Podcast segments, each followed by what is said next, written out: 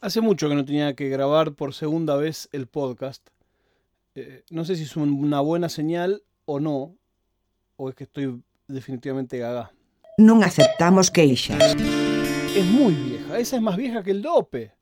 Mirá si será antigua, dice la llamada, y es vieja de verdad.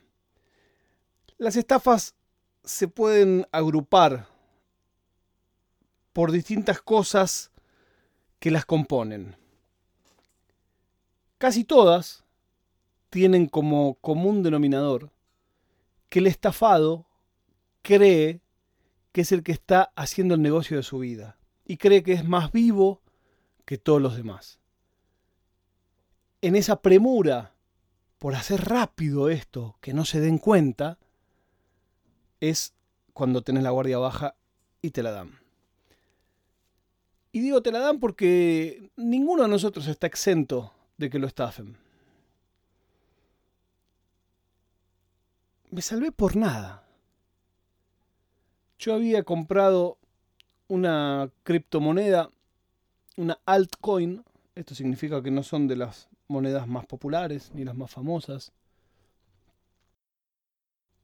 Y cuando hubo el crash, hace dos meses, bajó como loco. De repente, todos los que teníamos préstamo tuvimos que salir corriendo a la web a intentar repagarlo antes de que nos liquiden. Si quieren pueden escuchar el episodio que se llama Apalancame en que hablo de eso. Me volví loco, me enojé, digo, ¿cómo puede ser que no ande una web de un protocolo que toda la gracia de esto, el blockchain, es de que esto no falla nunca y de que esto es imbatible y de que es lo mejor del universo, en el momento en que todos queremos ir a desarmar ese préstamo, la web está muerta. ¿Cómo puede ser? Me fui como loco a protestar a Twitter. Obviamente no contestaban. Me fui corriendo al canal oficial del protocolo en Telegram y empecé a lo loco a decir esto no puede ser, no sé qué, no, no cómo confíen ustedes, bla, bla, bla, bla, bla. Y en el medio de eso, me escribe un usuario, soporte, y me empieza a decir, dígame qué es lo que le pasó. No, ¿cómo que es lo que me pasó? Que yo no puedo repagar, no sé qué.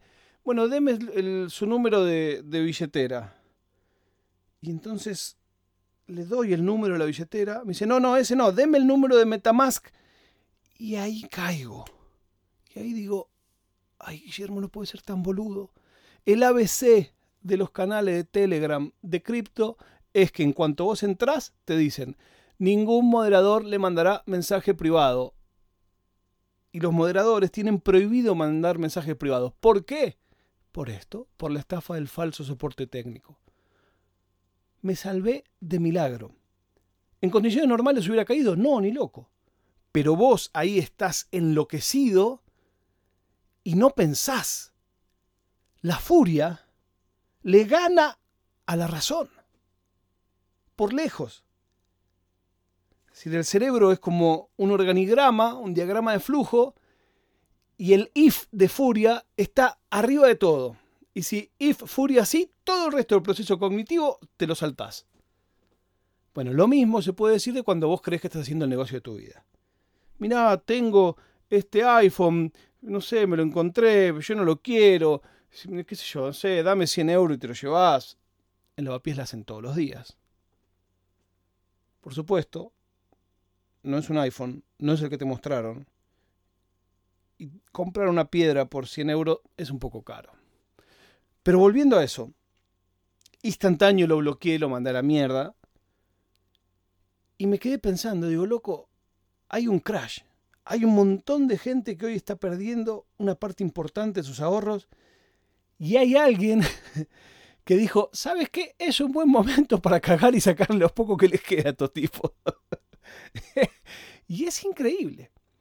Bueno, eso mismo pasa todo el tiempo en los tweets de Elon Musk.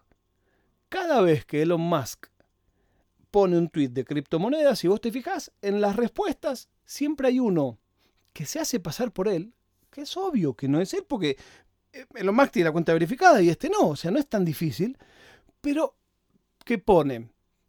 Hoy voy a regalar tantos Dogecoin eh, a los primeros 100 que se inscriban. Mandame una operación eh, de 5 dólares a esta billetera. Y lo hacen porque la gente se lo cree. Porque lo ven y dicen, ¡ay, boludo! No, son 95 para arriba, ya, dame. ¿Cuánto es? ¿5? Vamos, pumba. Lo mismo empezó a pasar en YouTube. En los videos de YouTube se hacen perfiles fake de los youtubers y se meten en las respuestas para después recomendar una inversión. También, el otro día leí una que es espectacular. Está muy de moda en Asia una estafa de cripto que se basa en Tinder. Vos haces match con una persona hermosa. Y a diferencia de todo lo que se llama las romance scams, que son las estafas de romance, que algún día deberemos hablar de eso, es muy interesante. Pero por lo general las romance scams son cortas, no duran tanto. Esta gente te la hace de tres meses, cuatro meses, donde todos los días te mandan un mensaje, ¿cómo estás mi amor? ¿Qué tal? Obviamente tienen todo un set de fotos que se afanaron de alguien, entonces tienen muchas fotos de una misma persona, tienen videos de esa misma persona y tienen un guion que siguen. Y al tiempo te empiezan a, preguntar si invertís y te cuentan que ganaron. ¿Sabes que gané tanta plata porque tengo mi primo que trabaja en finanzas y él me va diciendo y no lo puedo creer y no te piden nada? Y te cuentan y te muestran una captura de pantalla y mira, hoy me gané dos mil dólares y a los tres días hoy gané 3 mil dólares. Y en un momento, esa conversación que venía romántica pasa a un desafío. Y te empiezan a decir, ¿y vos cuánto ganaste? Y no ganaste nada. ¿Pero cómo puede ser? No, no, bueno, yo... Y te empiezan a competir. No, pero entonces yo no sé si tengo ganas de verte, porque a mí me gusta estar con ganadores y no sé qué, y pu, pu, pu, pa, pa, pa. Y no te ofrecen que inviertas. Esperan que mueras el anzuelo. Claro, después de la quinta vez que vos ves todo lo que ganaron, te metes. Te dan una web, por lo general asiática, voy a decir, porque no, tengo ganas de, de, fomentar los estereotipos. Donde vos entrás, invertís, te hacen transferir a cripto, y al principio, como buen esquema Ponzi, como buena estafa, empezás a ganar a lo loco. Entonces, claro, el primer día vos ganás 20%, el segundo día ganás 20%, entras y ves que ahora está la guita que tenías antes más un 20% y por supuesto que lo dejas. ¿Quién lo va a sacar? Cuando haces la primera retirada, empiezan los problemas. No, y no puede ser. Y te sigue toreando tu pareja. Pero vos necesitas, ¿cómo puede ser? No, bueno, pongamos más. Y en un momento te empiezan a mostrar ganancias y te se vas más todavía. Y cuando tenés ganancias, te se vas más. Y tenés ganancias y se vas más. Hasta que en un momento ponen guita, ponele 10 mil dólares, o 20 mil dólares, o 100 mil dólares. No es imposible eso en Estados Unidos, es muy usual. Que tipos que tienen guita tan aburrido en Tinder y se creen cualquier cosa. Y vos ves que se multiplican, entonces vos crees que sos el más vivo del universo. Hasta que querés retirar. Y ahí empiezan los problemas. Te dicen que la devolución no entró, que tu billetera está mal, que por las dudas pase, a ver, pasame mil más para comprobar a qué billetera tenemos que pagar. Y de ahí en adelante, cada vez que te hagan mandar un mango, es un mango más que vas a perder. No vas a cobrar nunca nada. Para ese entonces,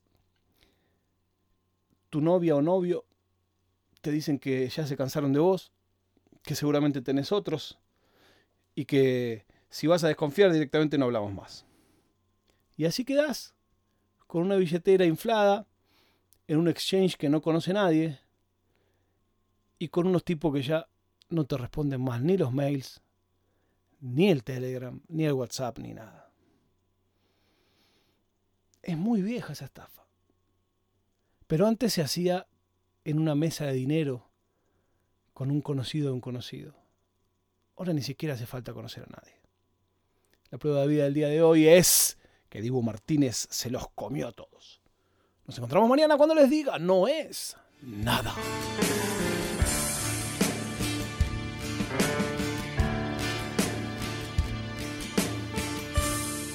Oficina